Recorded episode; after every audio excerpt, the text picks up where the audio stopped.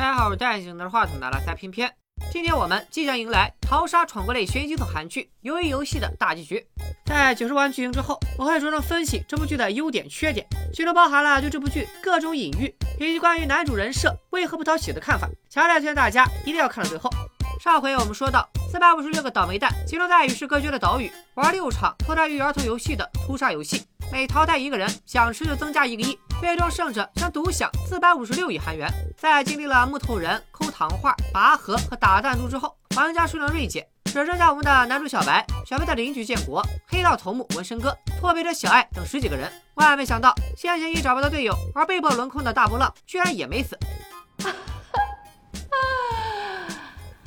뭐소외된약자를버리지않는게 옛날애들이 놀이할때지키던아름다운규칙이라나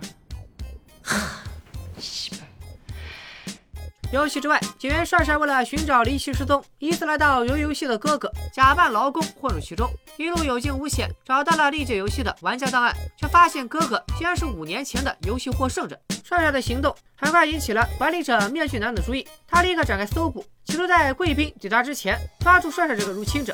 面具男很快发现，他房间里用来和贵宾联络的电话听筒放反了，看到帅帅就躲在这里，一边飙着垃圾话，一边掏枪逐个进了房间，终于到达档案室，而帅帅就躲在隐秘的角落里。千钧一发之际，手下传来消息，他们在小岛北面的海里打捞起一具尸体，面具男立刻赶往现场。这具面目全非的尸体，正是先前被帅帅顶替的二十九号员。看到从他身上搜出的警官证，面具男愣住了，然后下令毁尸灭迹。宿舍里有人互相仇视，有人陷入迷茫，也有人暗自神伤。建哥劝小白别在意，不过是死了个陌生的老人罢了。你看看编号六十九的老哥，他刚刚被迫杀了自己的老婆。正说着，失魂落魄的六十九号站了起来，苦苦哀求玩家们投票，终止这场残酷的游戏，不要为了金钱抛弃最后一丝良知。可回应他的是沉默和痛斥。그렇게괴로면왜당신이살아왔어당신이부인대신죽었어야지저건당신부인뿐이아니라 여기서 죽은 인간들 전부의 목숨값이야. 저거 두고 그냥 나가자고? 나가서 다시 밑바닥에서 지랄 같은 인생까지 지랄 같은 죄책감까지 안고 살자고? 당신들 정말 그렇게 살 자신 있어? 그렇게 살 수 있으면 당장 다들 일어나! 일어나서 밖으로 나가보라고! 见过这番话，说出了所有玩家的心声。小叶攥紧王大爷留下的弹珠，暗自起誓一定要活到最后。这边玩家们还在争吵，大头贵宾们已经抵达。韩国区的主办人有急事无法出席本次游戏，凡事由面具男代为执行。大家记住，面具男的上面还有一个主办人，他才是幕后 boss。贵宾们分别戴着狮子、鹿、豹、牛等动物面具，跟随面具男的指引，去往 VIP 中批贵宾席，等待着欣赏下一场游戏。贵宾们感慨道：“在家看直播没劲，天天现场才最有味道。”还说属韩国的游戏最精彩，不过他们特意赶来现场亲眼观赏。感情这里只是分赛场，在世界的其他角落还有不知道多少场杀戮游戏正在同步进行。正在这时，豹子突然叫了起来。原来他通过监视器看到杀害妻子的六十九号居然上吊自杀了。他可是在六十九号身上压了一百万美金，赌他能赢。这下可好，全打水漂了。What convinced you to bet so much on number sixty-nine? Oh, it's uh, such a beautiful number 69. Oh, you dirty dog. 距离下个游戏开始还有一段时间，面具男提议让贵宾们先去休息室稍作等待。故意是主办方照顾到贵宾的个人隐私，所以贵宾室周边都没有监控。帅帅趁机打晕了一名服务员，换上了对方的衣服，开启手机录像模式，混进了贵宾包间，并记录下了贵宾们的所有交易。好在这几天除了半夜记笔记和拍了几张照片之外，帅帅就没用过手机，电量还算充足，不然可就没法往下演了。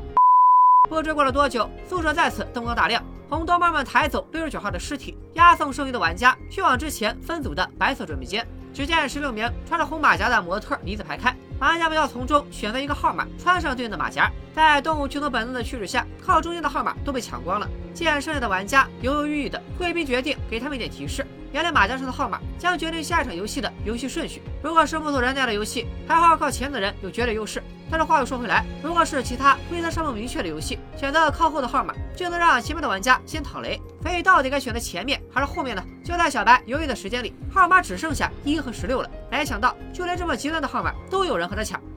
제가 평생 뒤에 숨어서 남 눈치만 보고 살았어요.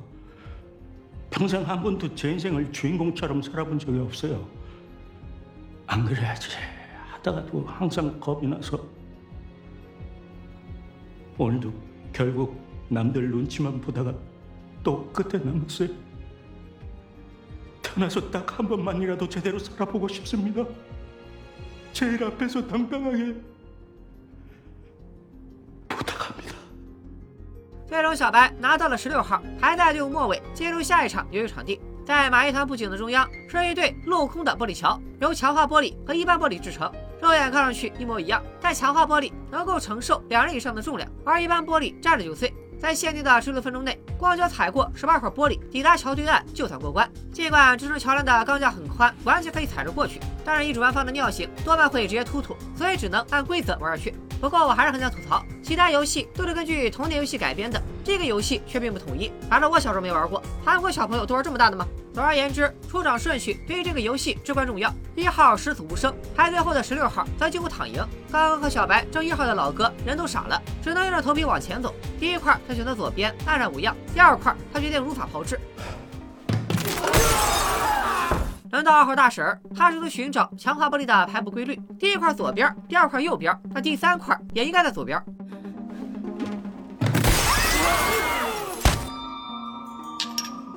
看来玻璃的排序不存在任何规律，只能赌命。轮到三号，他在参加游戏前是个数学老师，接着默算，剩下十五块玻璃，他全部踩对的几率是二分之一的十五次方，也就是三万两千七百六十八分之一。只见他健步如飞居然连退三步却还是在第四步花光了全部运气摔成一滩肉泥。轮到四号由于三号动作太快四号没记清强化玻璃的位置他询问其他玩家众人也都众说纷纭。最终四号听信五号大婶的话往左边纵身一跃。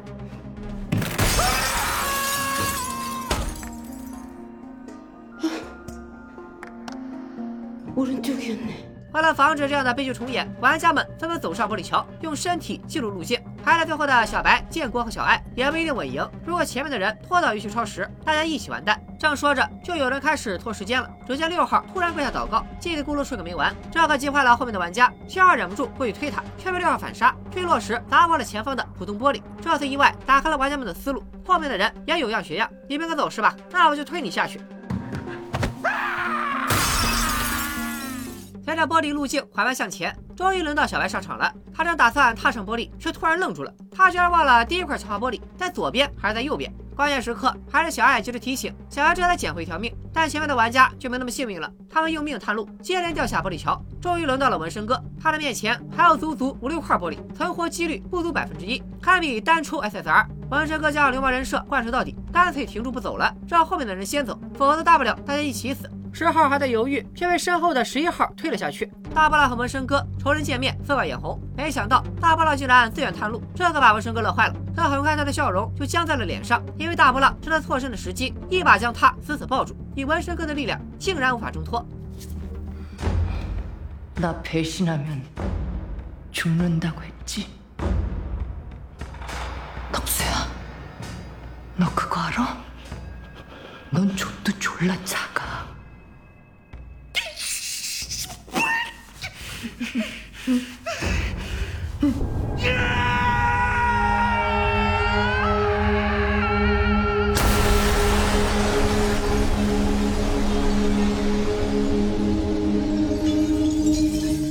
大波浪和纹身哥同归于尽，幸存的玩家已经不够用了。好在玩家里有能人，十三号站了出来。他在玻璃厂工作了三十年，能够凭借肉眼区分强化玻璃和普通玻璃。在斜光照射下，强化玻璃上会浮现出一层类似污垢的涂层。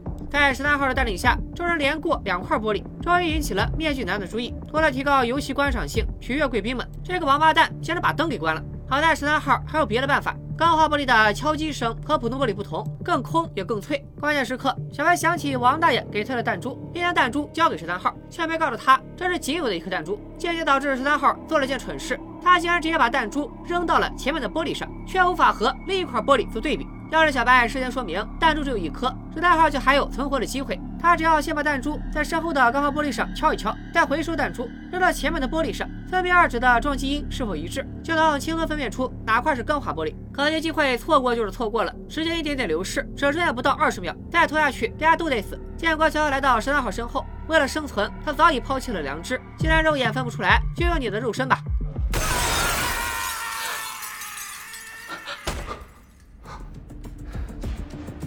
小白、建国和小爱擦线过关，成为第五场游戏的幸存者。要是再晚一秒，就是死路一条。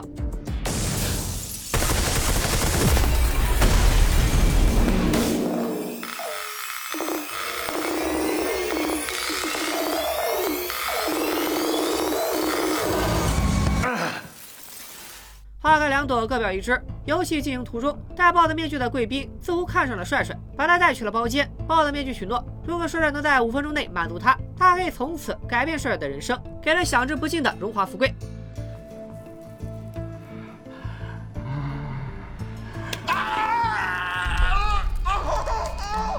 Satisfied？面对黑洞洞的枪口，豹子只能把游游戏的秘密都一五一十的告诉帅帅。面具男发现贵宾迟迟未归，便派人去包间寻找，只找到了昏倒的贵宾。帅帅早已逃之夭夭，潜水来到了相邻的岛屿。奈何韩国网络覆盖率实在是太低了，这岛上还没有信号，无法向外界求援。帅帅只好去山顶上寻找信号。然而他的行踪都在面具男的掌控之中。面具男带着护卫登岛，下令活捉帅帅，还一枪打爆了氧气瓶，彻底断了帅帅的后路。枪声惊动了帅帅，他如同惊弓之鸟，继续逃窜。好在天无绝人之路，手机终于收到了微弱的信号。帅帅联系上组长，求组长追踪自己的手机信号，带上大批人马来救他，还把拍到的证据都发了出去。这样，即便他死了，真相也能传达到外界。然而岛上的信号实在太差，两条关键的视频始终发不出去，而帅帅也终于被追兵追上，逼到了悬崖边缘。此时帅帅的枪里只剩最后一发子弹，而追兵足足有六七个人，这场猫捉老鼠的游戏恐怕玩不下去了。面具男表示，只要帅帅交出手机，就饶他一命。帅帅用枪声作答，即便是坠入万丈深渊，他也不会向罪恶屈服。面具男肩膀中枪，却丝毫没有气恼，反而继续劝帅帅投降然后主动摘下了自己的面罩。万万没想到由于游戏的执行者面具男居然就是帅帅失踪的哥哥。面对哥哥伸出的手帅帅却不敢去接眼前的男人令他感到陌生。杨杨宇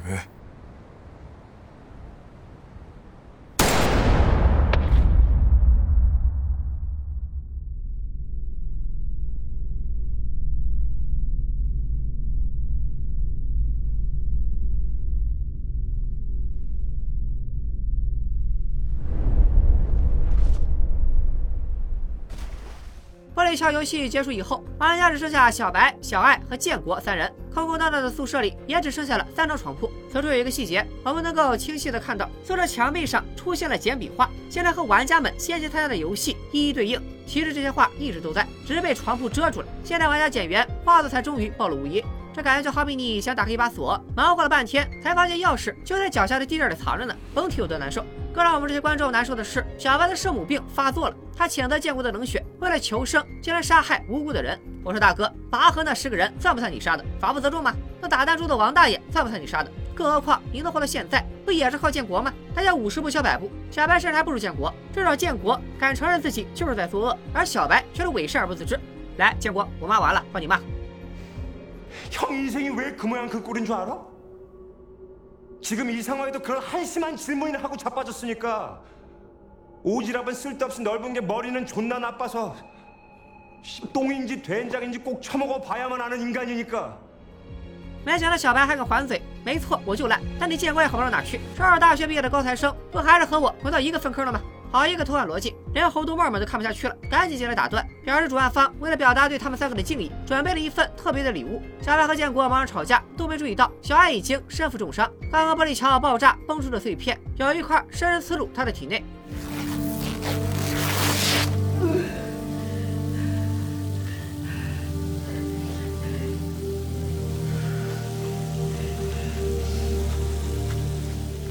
摆成三角形的长桌上陈列着价值不菲的精致食物，在高雅的交响乐伴奏中，换上西装的小爱、小白和建国，表演分列在长桌的一边。这场晚宴就是游戏主办方为了嘉奖他们在前半场游戏中的精彩表现，并鼓励他们在最后一场游戏中再接再厉，再出风格，再出水平。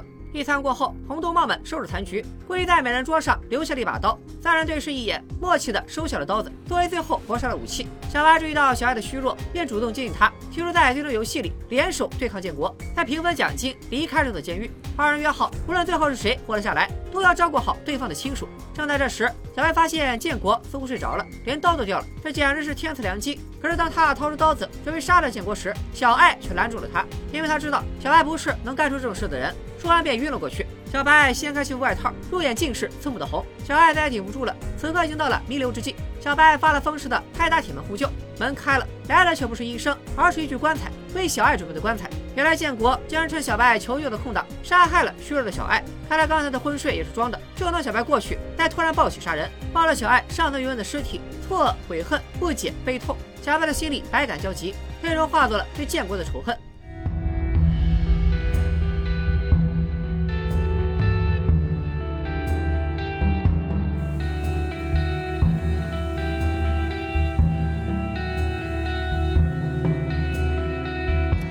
最后一场游戏，小白用致命的方式获得选择权，毫不犹豫地选择了进攻方，而建国是防守方。最后一场游戏就是剧名《鱿鱼游戏》，规则我在第一期已经介绍过了，在地上画出用圆、方和三角构成的鱿鱼图案。防守方的目标是把攻击方推出界外，攻击方的目标则是攻占鱿鱼头部。在穿过鱿鱼腰部前，只能用单脚跳着移动，期间有任何一方死亡，则幸存者自动胜出。小白开局使用技能破杀，跳过八群，趁机越过了腰部，获得军事。按照国际惯例，正式开打前得先唠会嗑。老天爷显然很懂戏份，适时的下起了暴雨。好雨知时节。It sounds so romantic. What's it mean? Good rain. Now's the best time to fall. 杜甫。建国说他杀害小爱，并不是害怕他和小白联手，而是担心小白为了救小爱，申请终止游戏。那之前的关都白闯了。反正小爱横竖都是个死，不如用自己的双手提前结束他的痛苦。这番话瞬间点燃了小白的怒火，两人从拼刀子到近身肉搏，毫无半点技术含量可言。而贵宾们则高高在上，饶有兴致地审视着困兽之斗。最终，小白占据上风，一拳一拳打在建国脸上，嘴里大喊着：“是你害死了那些玩家！”说着刺下致命一刀。然而这一刀落在了沙地，小白终究还是下不了杀手，一瘸一拐地走向鱿鱼头部，借红头帽的手解决建国。可他却在离胜利仅剩一步之遥时停住了脚步，说出四个字：“我不玩了。”还记得规则三吗？只要过半数的人同意就能终止游戏。胜利就在眼前在奖金和建国之间小白选择了后者只要活着就有希望。而现在已经毫无战斗力的建国似乎也没有了别的选择。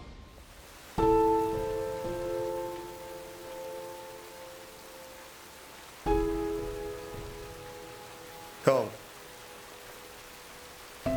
不要再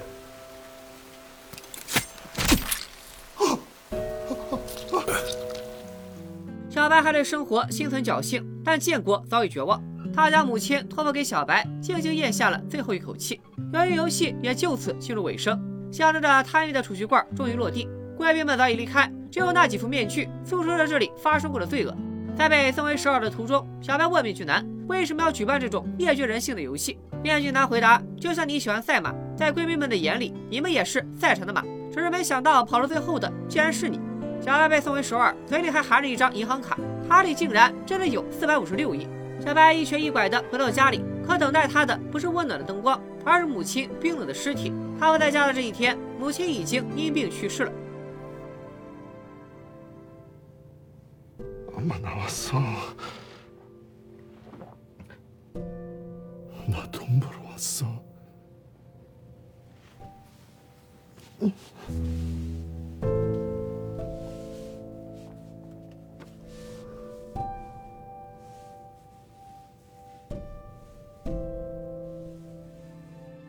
转眼间一年过去了，小白成了蓬头垢面的流浪汉。他从一头由游戏里走出来，卡里的钱他一分都没花，因为这都是一条条人命。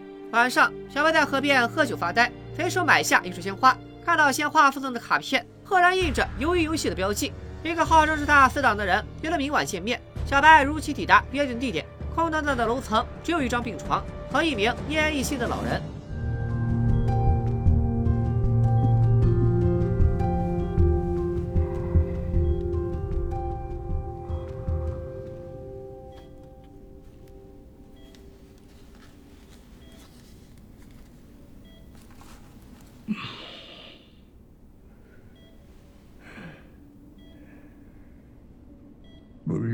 물 좀 주겠나?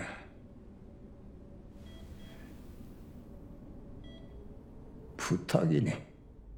由于游戏的幕后黑手，那个有急事儿没有露面的韩国区主办人，正是编号零零一的王大爷。其实王大爷的身份在剧中早已给出过多次暗示：第一，王大爷一直是这场游戏里玩的最嗨的玩家；第二，小白四人团队各报姓名时，只有王大爷支支吾吾，用老年痴呆蒙混过关；第三，杀戮之夜，王大爷早早的离开了床位，爬到最高处哭喊， 面具才看到，立马派人镇压，这显然是王大爷事先定下的暗号。第四，游戏终止期间，王大爷主动找到小白，诉说自己的过往，并说出自己想回到游戏的想法，引诱小白一起回归。第五，帅帅查找档案时，我们可以看到小白这一届参赛人员里没有零零一号玩家的资料，显然零零一号并不是被捕捉的玩家。第六，弹珠游戏之所以要两两分组，是因为当时只剩下了三十九个人，王大爷以为他这个老头子肯定会被挑剩下，从而直接晋级，没想到被小白选中，反而让大波浪捡了个便宜。最后，王大爷输掉了弹珠游戏，本应被红灯帽枪决，导演却没给到死亡画面，后来也没出现王大爷的尸体，线索可谓又多又明显，相信大家也早就猜出来了。所以这会儿公布谜底，属实在咱们的意料之中。但小白确实吃了一惊，他问王大爷到底是谁？王大爷没有回答，而自顾自地指向楼下的流浪汉。像这样放着不管，他很快就会被冻死。咱不如玩最后一个游戏，如果在十二点之前有人救了这个流浪汉，就算你赢了，我会告诉你一切的真相，然后任你宰割。反之，就算我赢了，我会夺走你仅剩的一切。王大爷确实身患脑瘤，也曾和老婆孩子住在单着游戏的街区里。像他这样腰缠万贯的人，早就无法被金钱、美女、山珍海味所满足，人生了无生趣，所以他就举办了鱿鱼游戏。平心而论，那些玩家们即便一开始不全是自愿的，可王大爷投了反对票，给过所有人重来的机会，大部分人依然趋之若鹜，这就是人性使然。由于游戏给他带来乐趣。给站在人生悬崖上的人最后翻盘的机会，大家各取所需。而王大爷之所以加入游戏，是为了找回童年的感觉。那时候不管玩什么都觉得有趣，感觉不到时间的流逝。直到妈妈来叫他回家吃饭，才依依不舍地和小伙伴们告别。在小白的陪伴下，他终于找回了那种感觉。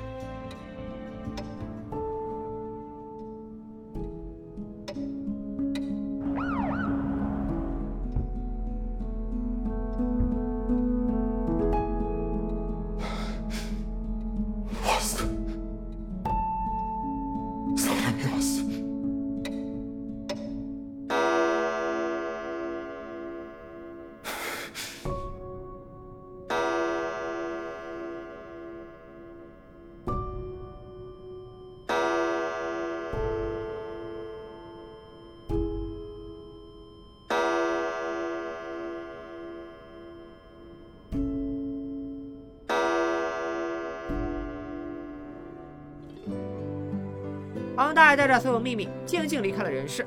第二天，小白去理发店，染了一头扎眼的红发。时隔一年，他终于鼓起勇气，怀着愧疚之心，准备小爱和建国托付给他的家人。小白去福利院领走了小爱的弟弟阿哲，将阿哲交给了建国的妈妈照顾，还留给他们一大笔钱。随后便消失在了夜色里。这波周元生事的报恩，属实给我看麻了。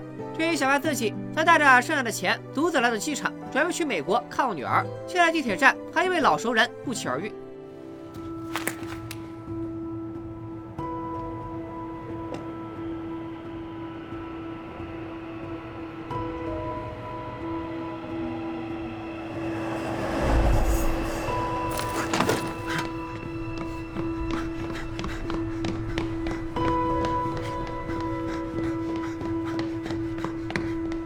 等小白赶到对面，西装男已经坐进地铁，向小白摆摆手，消失在了隧道尽头。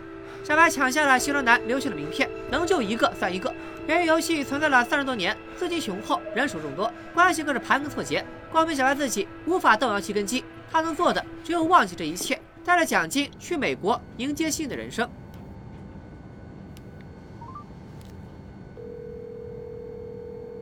게임에 참가를 원하십니까? 난 말이 아니야. 사람이야. 그래서 궁금해. 너희들이 누군지. 어떻게 사람에게 이런 짓을 할 수 있는지. 456번. 허튼 생각하지 마. 그래서 난 용서가 안 돼. 너희들이 하는 짓이 그 비행기를 타. 그게 당신한테 좋을 거야.《